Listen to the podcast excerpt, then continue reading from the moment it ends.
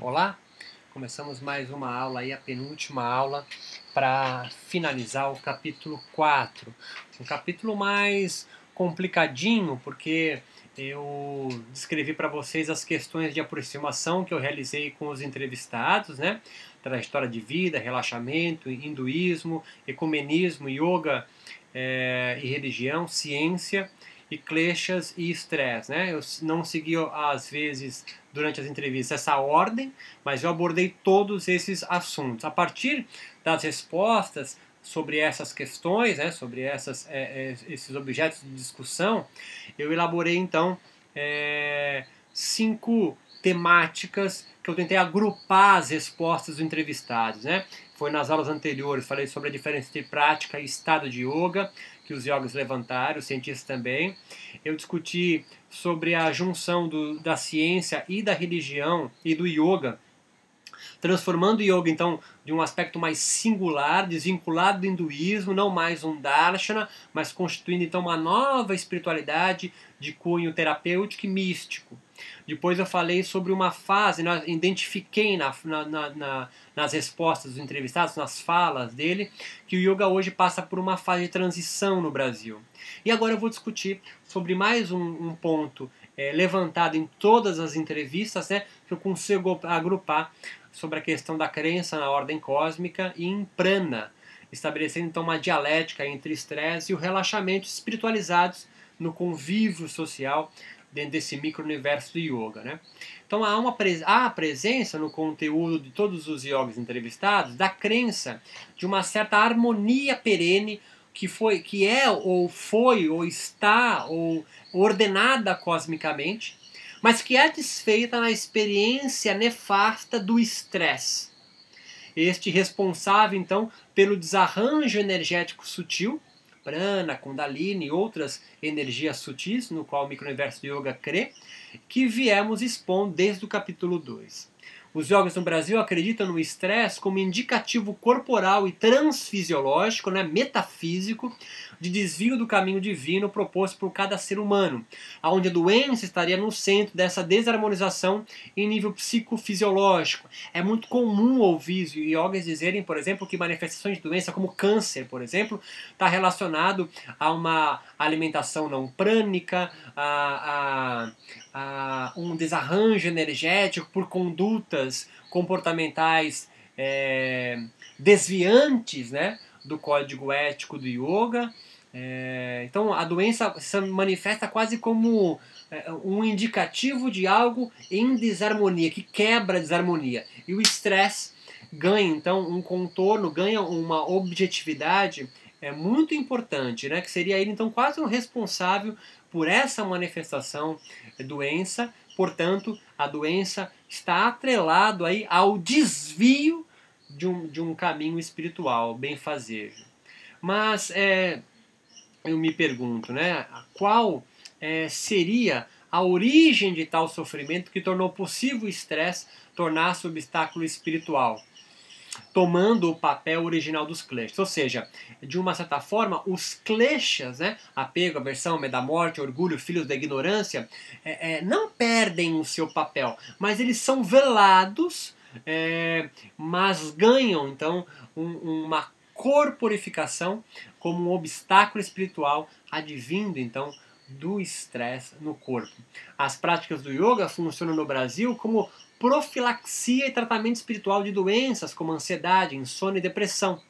Como comentado por um dos yoga, é, uma das cientistas, né, com base em artigo científico, quase 20% dos paulistanos, por exemplo, né, é, sofrem de desordens mentais deste tipo, que possuem como base fisiológica o estresse crônico. O estresse crônico, por sua vez, tem suas razões de manifestação nefasta, decorrentes de estímulos psicofísicos decorrentes, é, é, é, é advindos é, do meio em que se vive. Assim, é, é, sobretudo, né, ainda mais com essa pesquisa, dos grandes centros urbanos do Brasil e do mundo. Assim, desvelar o panorama social onde vivem e atuam os agentes do micro-universo yoga brasileiro, alunos, praticantes, professores, mentores e os cientistas monges, pode revelar o âmago de suas transformações soteriológicas né, do yoga em andamento. Ou seja, o que eu quero dizer com essa, essa frase, talvez até um pouco meio complicada aqui, é, é Essas transformações na proposta espiritual do yoga, que eu venho desenhando desde o capítulo 1, né, apresentando a primeira proposta original e depois as transformações, que sobretudo o estresse veio sofrendo, eu tento revelar que o âmago dessas transformações pode e deve estar associado ao panorama social aonde os agentes do micro-universo do yoga hoje vivem. Então, quando um, um, um, agente, quando digo um agente, é um praticante de yoga, um mentor do yoga, um professor de yoga, um sadhu na Índia, quando estes viviam é, é, numa Índia medieval, é óbvio que o contexto social, o panorama social, era absolutamente diferente do yogi do século XXI, que vive sobretudo nos grandes centros urbanos das grandes cidades é, do mundo e, obviamente, do Brasil também. Se você altera o panorama social deste praticante, desse, dessa referência do yoga, é, é lícito supor que também transformações na sua proposta de salvação, na sua proposta de libertação do sofrimento humano, também se modifiquem. Portanto, as causas desse sofrimento humano, que eram os kleshas, é, talvez tenham ou venham se modificando também no mundo moderno. Então perceba, eu venho alinhavando, venho fechando, nós estamos quase no último capítulo. Então eu estou dando um passo para frente. O sofrimento humano no Brasil contemporâneo urbano, segundo o psicanalista Dunker, advém na perda da experiência de uma forma de vida social ainda não reconhecida, como apresentado em sua lógica do condomínio, que abordaremos abaixo. Né? Eu vou descrever melhor o que o, um, psicanalista brasileiro, Christian Dunker, que estuda e investiga é, os centros, os grandes centros urbanos brasileiros, né? E esse mal-estar que vive é, nessa civilização, né, que vive nesse contexto urbano no Brasil, é, o que esses brasileiros entendem como sofrimento. Por que, que eu vou falar sobre isso, Beto? Porque se é nos grandes centros urbanos que o yoga sobrevive, que sua prática mantém, que os mentores do yoga têm cursos de formação, oferecem aulas regulares e levam esse público para peregrinações sagradas na Índia, é óbvio que o sofrimento é, é, deste público nós precisamos compreender também. Né? O sofrimento do mundo ele não é, é perene. Né? né? né? Um chinês que vive no Tibete não tem o mesmo sofrimento de um paulistano que vive aqui é, é, é, na Vila Madalena. É óbvio que há, pela diferença do contexto urbano, tipos de angústias diferentes também por hora, é, antes de abordar aqui a, a lógica do condomínio de Dunker, é, me refiro ao sofrimento yoga brasileiro como uma busca de uma vida social em harmonia. Pois, como já argumentamos no primeiro capítulo, o yogi moderno, ao abandonar a vida solitária de asceta, se lança na procura da harmonia perene de Kaivalya, mas na vida urbana dos grandes centros é, é, é ocidentais. Como demonstramos nas, na, nas aulas anteriores, né, é, é, com Guerreiro, né, um antropólogo da religião, Silas Guerreiro, religiões surgem de contextos sociais e são expressões latentes das maneiras encontradas destes grupos conviverem, resolvendo problemas e adaptando realidades. Portanto, o micro-universo do yoga brasileiro pode refletir uma promessa de vida boa em resposta aos anseios de uma camada específica da sociedade urbana bastante estressada no Brasil.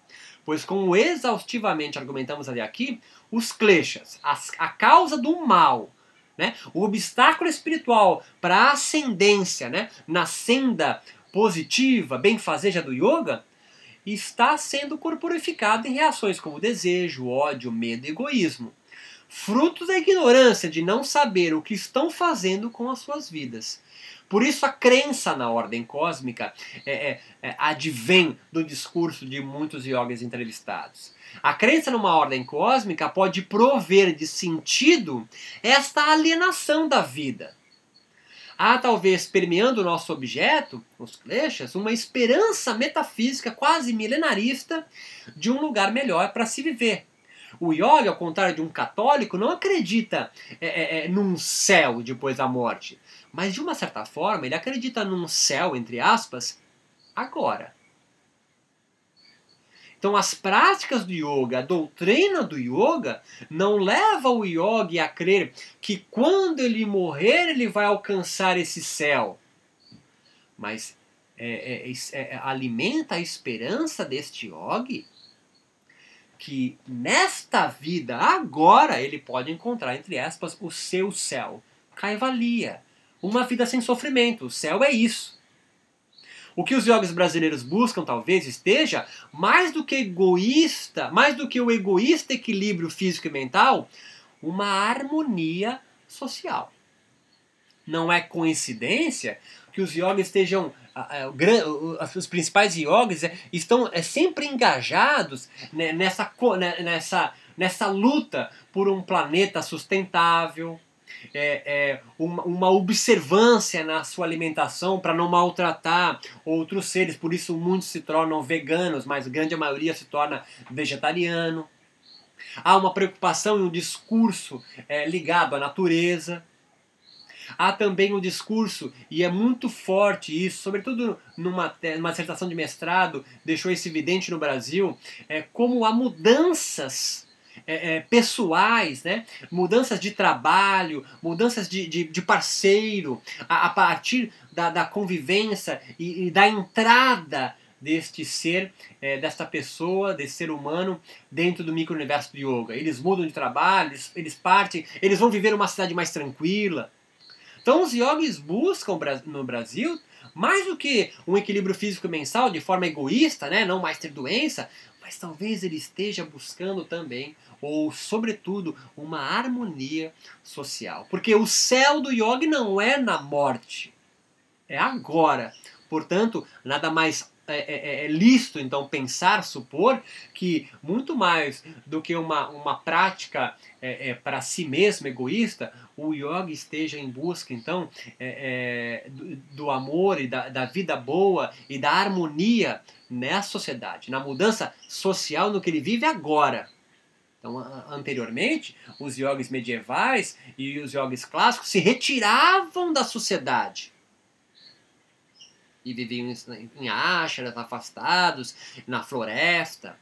No mundo moderno, uma grande, uma das principais características é o yoga, então, entrar no mundo moderno, entrar na vida social, não mais se retirar do convívio urbano. Dessa forma, é lícito nós pensarmos que talvez a proposta de salvação, a proposta de libertação do yoga, não esteja em retirar alguém do seu convívio social com a família e, e alcançar Kaivalya isolado num ashram, numa caverna, mas encontrar Kaivalya, essa harmonia perene, no mundo social. A promessa edificada pelos brasileiros de harmonia social e a imagem de felicidade, nas expressões do próprio Christian Dunker, quando ele vai analisar o que ele chama de lógica do condomínio, né? Eu vou descrever isso mais para frente aqui, mas eu já adianto que quando ele vai analisar a, a lógica do condomínio, ele que significa o seguinte, ele vai investigar é, é, como os condomínios vão sendo formados no Brasil. Né? Os condomínios do Brasil têm uma ideia utópica é, de um lugar em harmonia, de um lugar perene de felicidade. Compreende para onde eu estou indo? Então, é, eu vou trazer a pesquisa de Dunker para entender como esse yogi é, brasileiro, que em geral é, ele, ele, ele, vive numa camada economicamente mais favorável, ao contrário dos evangélicos, por exemplo, no Brasil, na sua maioria. Então eu vou entender como é, é, é, ele, essa busca por essa harmonia social e essa imagem de felicidade pode estar atrelado a essa ideia de lógica do condomínio do psicanalista brasileiro Christian Dunker. Né? Ele é, é, e essas duas ideias de harmonia social e imagem de felicidade né, podem ter sido colhidas, sobretudo, no cinema e em programas televisivos norte-americanos e revestidas de um certo ascetismo. Ascetismo aqui empregado no sentido de alcançar uma vida, é, mas refletida dentro dos condomínios, como ilhas imaginárias que refletiriam a ordem nas relações sociais. Havia no imaginário brasileiro, no início da década de 70, com a construção de Alphaville em São Paulo, os condomínios como projetos ideários de amor e amizade, de uma vida social sem muros e grades, segundo Christian Dunker. No entanto, complementa o autor, o, o, o, plano teológico e metafísico da vida social harmônica e condomínios do Brasil escapou do esperado. Ele, ele, diz assim, abre aspas, né? A forma de vida em condomínios vem sendo retratada de forma sistemática como repleta de mau gosto, investida de artificialidade, de superficialidade e esvaziamento. O crime ressurgiu dentro dos condomínios. Primeiro pequenas desobediências de trânsito, depois consumo de drogas e finalmente desavenças entre vizinhos. É possível entrever é, essa lógica do condomínio de Dunker na fala de Yoggis. É isso que eu estou tentando achar um, um correlativo para a gente então compreender a busca dos, de, de, uma população específica dos, centros, dos grandes centros urbanos brasileiros no yoga. Essa é a dialética que eu vou estabelecer aqui no finalzinho do, cap do capítulo 4, que é importante para a gente compreender. Isso é um passo à frente, um passo para cima, hein? É, é, é, há uma classe é, específica que buscou no yoga a sua proposta espiritual de uma vida boa, e são eles, em geral, insatisfeitos com algo. Qual é esse algo? Né? Mesmo não podendo afirmar é, que todos os yogis brasileiros vivam esse panorama descrito por esse psicanalista na lógica dos condomínios, é bem provável pelo público de alta renda que circula no micro-universo yoga do país que não fuja muito desse cenário. Só para ter uma ideia, a revista norte-americana Yoga Journal Brasil, especializada em yoga né, no Brasil, necessita de um investimento de R$16,90 por mês. Necessitava, né, porque ela, ela quebrou. A mensalidade média de duas aulas semanais de yoga no Brasil gira em torno de 350 reais por mês. E um curso de formação, para você se formar então um professor de yoga, em média, R$ 4.500 e as viagens anuais de peregrinação à Índia não saem por menos de 15 mil reais, sem passagem aérea. Definitivamente, a religiosidade yoga não é para todo mundo no Brasil. Não é qualquer, não é qualquer classe social no Brasil que, que, que é convidada a entrar no micro-universo do yoga. Mas, ao que tudo indica, os, aos moradores de condomínios fechados São Paulo, Rio de Janeiro, Florianópolis e Belo Horizonte e outras cidades de alto poder aquisitivo. Não há grandes centros de yoga nas favelas do Rio de Janeiro.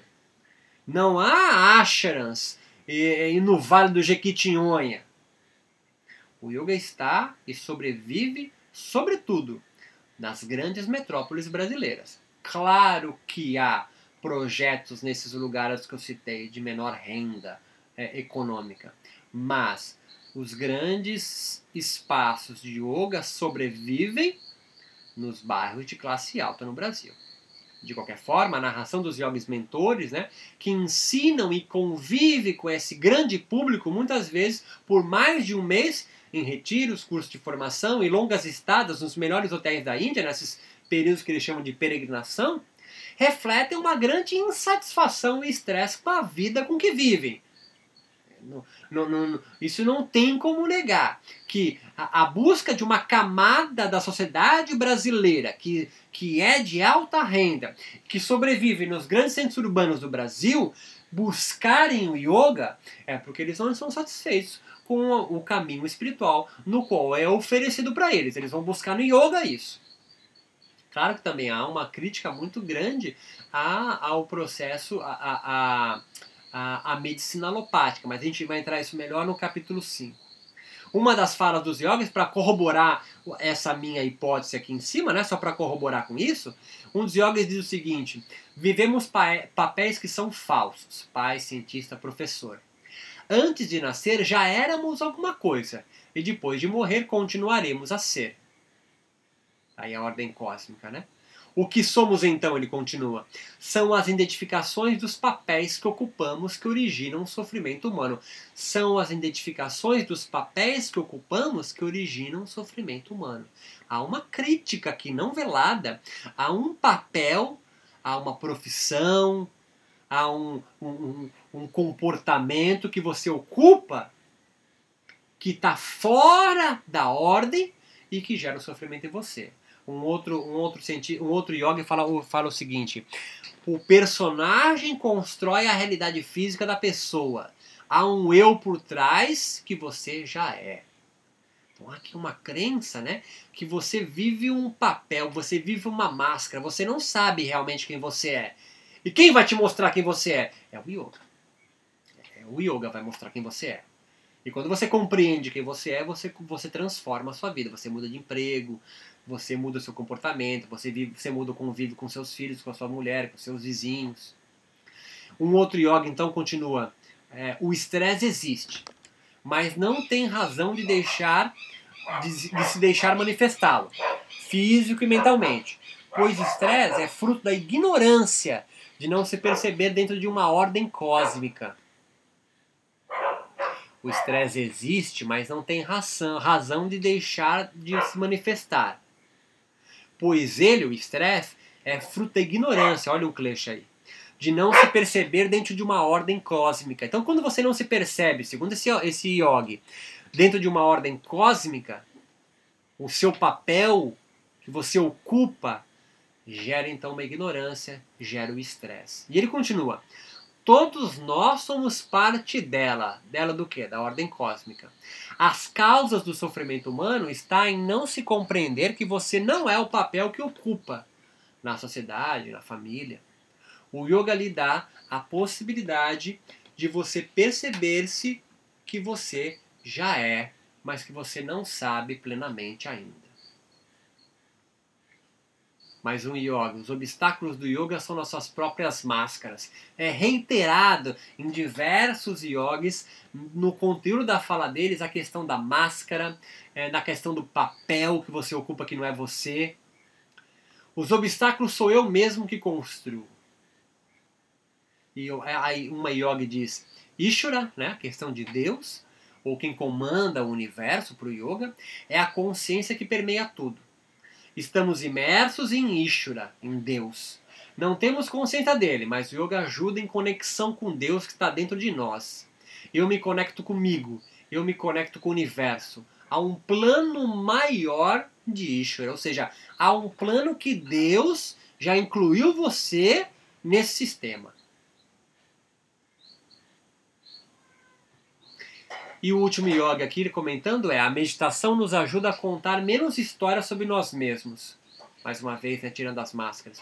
Sob o ponto de vista operacional, a meditação é um processo, é um procedimento autoinduzido e com uma técnica específica. Mas os dois itens operacionais mais importantes são aqueles que chamamos de âncora e de relaxamento da lógica. Âncora é um artifício de autofocalização. O relaxamento da loja consiste em não se envolver nas próprias sequências de pensamento. Como isso é possível? Ora, ele diz, mantendo a atenção na âncora, numa respiração, numa luz, na chama da vela, guardando apenas um pouquinho de energia para uma sutil atenção ao eventual envolvimento de sequências de pensamento. Sempre que o meditador se perceber envolvido nelas, nos pensamentos, ele deve abandoná-las e voltar sua atenção apenas à sua âncora, ao que você se predispôs a meditar. Então, aqui um cientista monge, né? um cientista que usa a base da ciência, mas ainda costura com pensamentos metafísicos. Esses discursos acima como denotam, como dissemos, a crença de que existe algo perene, em harmonia eterna e imutável, mas que perdemos ou nos desconectamos com o advento do estresse.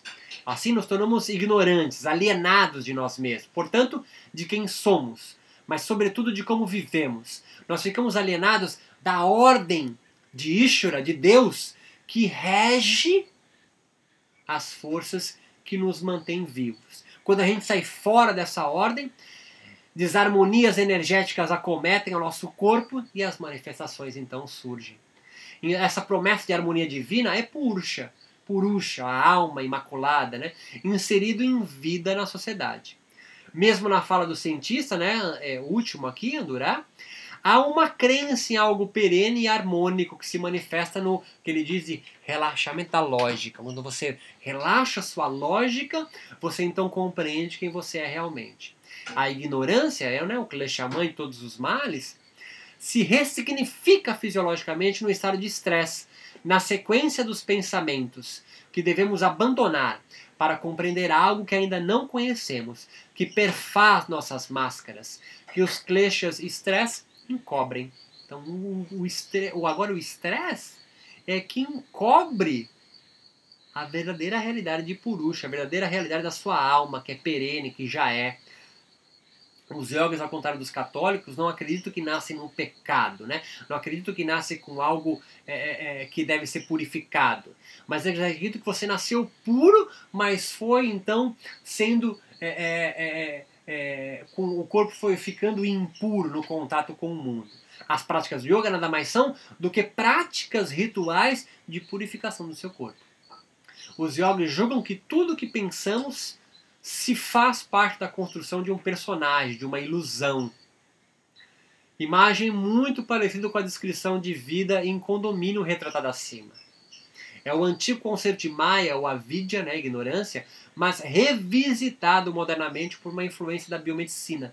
Mas sua origem manifestante pode estar, em última instância, na sociedade que os yogis vivem ou percebem e buscam, como todas as religiões, maneira de resolver. Então perceba que eu, é mais, eu estou retomando, né? O que eu estou colocando aqui, eu estou trazendo do mundo metafísico a teologia do yoga e trazendo ele é, a teologia, né? Essa doutrina do yoga, os livros sagrados de yoga, como maneiras de resolver então uma angústia que nasce no convívio social. Quando Christian Duca coloca que uma parcela da sociedade, dos grandes centros urbanos do Brasil, resolve sair daquele modelo de sociedade onde eles viviam e constrói então suas casas quase numa fortaleza, como são os modelos de condomínios do Brasil, para se fugir do mundo lá fora, ele chama de um certo ascetismo também, né? Porque eles saem do, da sociedade onde todos vivem e constroem um cercado um muro gigante com guarita, com guarda, com um sistema de monitoração, tudo para fugir daquele modelo. Nada mais é ou muito parecido, portanto não é coincidência, que é quase aquele modelo medieval do yoga, modelo clássico, no qual os yogis se retiram da sociedade e vão viver isolados. Hoje, os yogis modernos o que fazem? Se retiram daquele modelo de sociedade e parece se juntar em verdadeiras ilhas, no qual Duncan chama de condomínio, tá? E, expande a ideia de condomínio, não só em quem vive no condomínio, mas aquele yogi que se retira da sociedade e vai viver numa, numa cidade do interior, afastado, vai viver, é, e às vezes vai para a cidade do interior e vive num condomínio ainda, né? Essa ideia, essa ideia de se retirar da sociedade ainda é uma resposta de você ter uma, uma, uma, a busca de uma maneira de resolver uma contenda, uma angústia, um sofrimento advindo da sociedade. O estresse yoga pode estar representando agora um desequilíbrio também na vida social. Kleshas, vrids. Talvez os yogis modernos entendam que esses kleshas, os vrits, causem um desequilíbrio mais na vida social onde eles vivem. Portanto, eles buscam com o yoga também uma resposta para essa contenda, para essa angústia de viver em sociedade. Então, é, é, o estresse yógico pode estar representando um desequilíbrio na vida social, concebido como uma desordem cósmica pelos yogis. Né? Eu vivo máscaras, eu tenho que entender quem realmente eu sou, então eu me retiro dessa sociedade Vou viver numa lógica de um condomínio, né, afastado, portanto, para tentar ordenar a minha vida novamente numa ordem de bem-fazer. A doença para eles né, pode significar para os yogis um indicativo de viver fora da proposta de Deus, da ordem cósmica, como argumentam.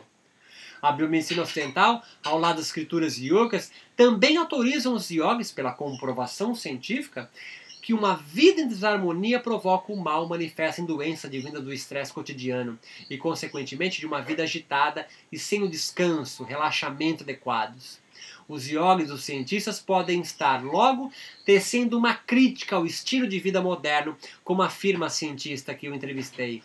O yoga é, a é para a redução de estresse, ela diz. A resposta do estresse salva vidas, mas na cultura do yoga, o estresse atinge um status de ser melhor manejado. Os yogis buscam diminuir o estresse, aumentar o bem-estar e ser alguém melhor. Não ser assim tão afetável pela sociedade moderna, ela continua, pela sociedade de consumo e pela sociedade estressada.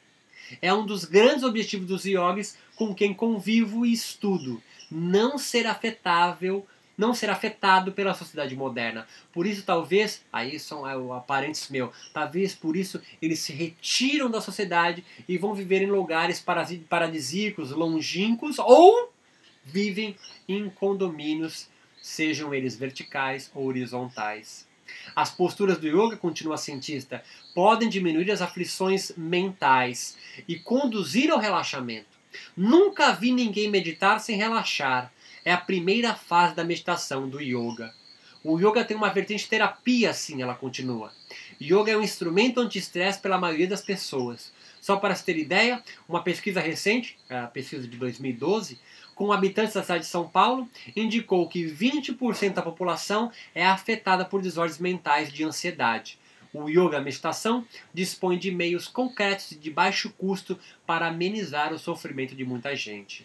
Fecha aspas, ela conclui o pensamento. Então perceba.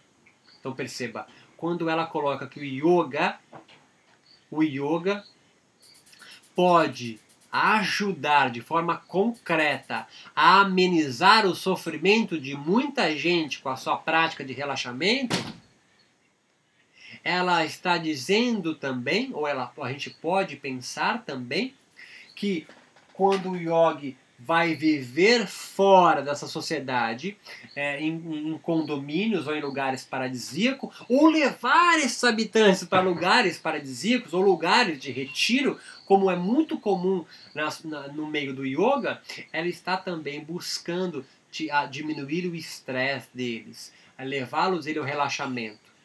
E não é coincidência que o yoga, o grande público do yoga, é o público que vive nos grandes centros urbanos. Um público muito estressado, um público que vive numa, numa tensão 24 horas. O estresse e o relaxamento, então, desse modo, parecem estabelecer relação com a nova espiritualidade yoga brasileira e auxiliando na sua proposta de salvação ou de fim do sofrimento. Mais do que a busca por uma vida boa, reclusa e de afastamento social, os yogis modernos parecem querer almejar a vida que vale a pena ser vivida no convívio com outras pessoas.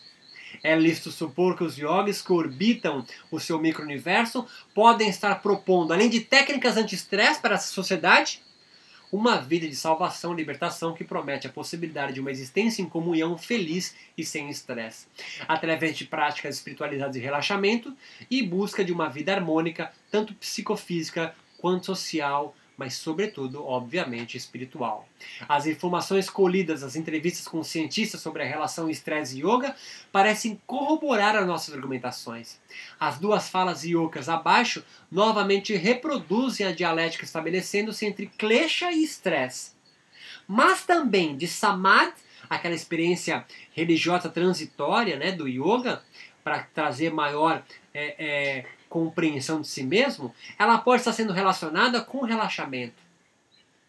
Talvez o relaxamento que conduza ou que seja fruto, mas que esteja entremeado com esse discernimento maior espiritual divino do Samadhi.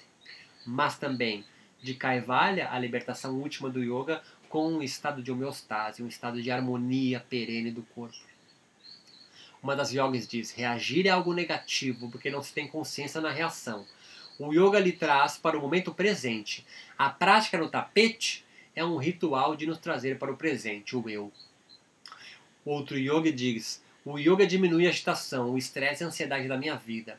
Ao mesmo tempo, o yoga me dá energia, me tira de um estado de torpor e me deixa no estado de yoga, no estado de yoga. O estresse me, des me desconecta e me faz sair do estado de yoga. O estresse me desconecta com Deus, talvez, com Ishvara, e me faz sair do estado de yoga, a união. Quando ele diz o estresse me desconecta, significa o estresse me desconecta de Deus, ou seja, o estresse me tira da ordem cósmica no qual tenho que aprender a viver. A respiração, pranayama, ele continua esse yoga, me traz para o que é agora e diminui os meus vrits, aquele causador da agitação mental advindo dos kleshas, e meu estresse. Então o pranayama me tira o estresse, me tira os vrits. O estresse biológico, como já expomos repetidas vezes, é uma reação autônoma do organismo a qualquer agente ou estímulo estressor. Mas na cosmovisão yoga moderna, a referência ao reagir, como vimos no discurso acima, é sempre algo negativo, o próprio mal ou klesha Portanto, é imprescindível que as práticas yogas eliminem ou purifiquem o corpo-mente de suas manifestações, das manifestações do estresse. Qualquer reação automática, leia-se comportamento, que produz estresse é geradora inequívoca dos kleshas e precisam ser removidas aos yogis brasileiros. Os argumentos que os yogis, os cientistas, alinharam sobre o estado meditativo do yoga, né, sugerem que reagir sem pensar é prejudicial, a causa da dor e do sofrimento, portanto. Explico melhor. Quando o cientista acima afirmou anteriormente que o meditador experiente perde a sua capacidade tanto de sentir emoções extremas quanto de se envolver na sequência do pensamento, significa que durante esse momento transitório de estado de yoga, pode controlar as suas reações instintivas, portanto inconscientes.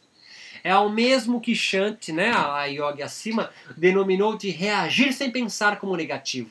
E que o outro yogi asseverou quando afirma o yoga consegue, o yoga consegue remover-me do estado de torpor. Se a resposta inata de luta ou fuga promovida por agentes estressores é o reagir sem pensar ou inconscientemente, está intrínseco, digamos até biológico, inato, que o estresse para os yogis se torna obstáculo e sinônimo de klesha, como mostrado no capítulo 2. Mas não por motivos biomédicos apenas, mas sobretudo pois furta transitoriamente a consciência do estado presente como alguns entrevistados descreveram como assim empecilho a se atingir o estado de yoga. Relembremos que no capítulo 1, o yoga é cessar voluntariamente as modificações da mente e não extingui-la, como Patanjali no Sutra 1.2. A doença, metáfora para o sofrimento espiritual dos jogos brasileiros, pode revelar-se em nível social uma existência ignorante, alienada de si mesmo e dos outros, de tomada de decisões sem pensar ou viver em estado de torpor, como adiantou o yoga acima. Já é possível conjurar neste momento de reflexão, já quase no final do capítulo 4, que o estresse yoga pode ser interpretado ultrapassando os reduzidos limites das representações físicas ou mentais. A crença na ordem cósmica e nas energias transfisiológicas, como prana, pode justificar o estresse e o relaxamento estarem conquistando caracteres espirituais, de convívios sociais mais benfazejos e seguros. Próxima aula, a gente entra então na busca pela homeostase, na relação, na relação da homeostase e do relaxamento, ganhando status então de espiritual. Nos vemos lá.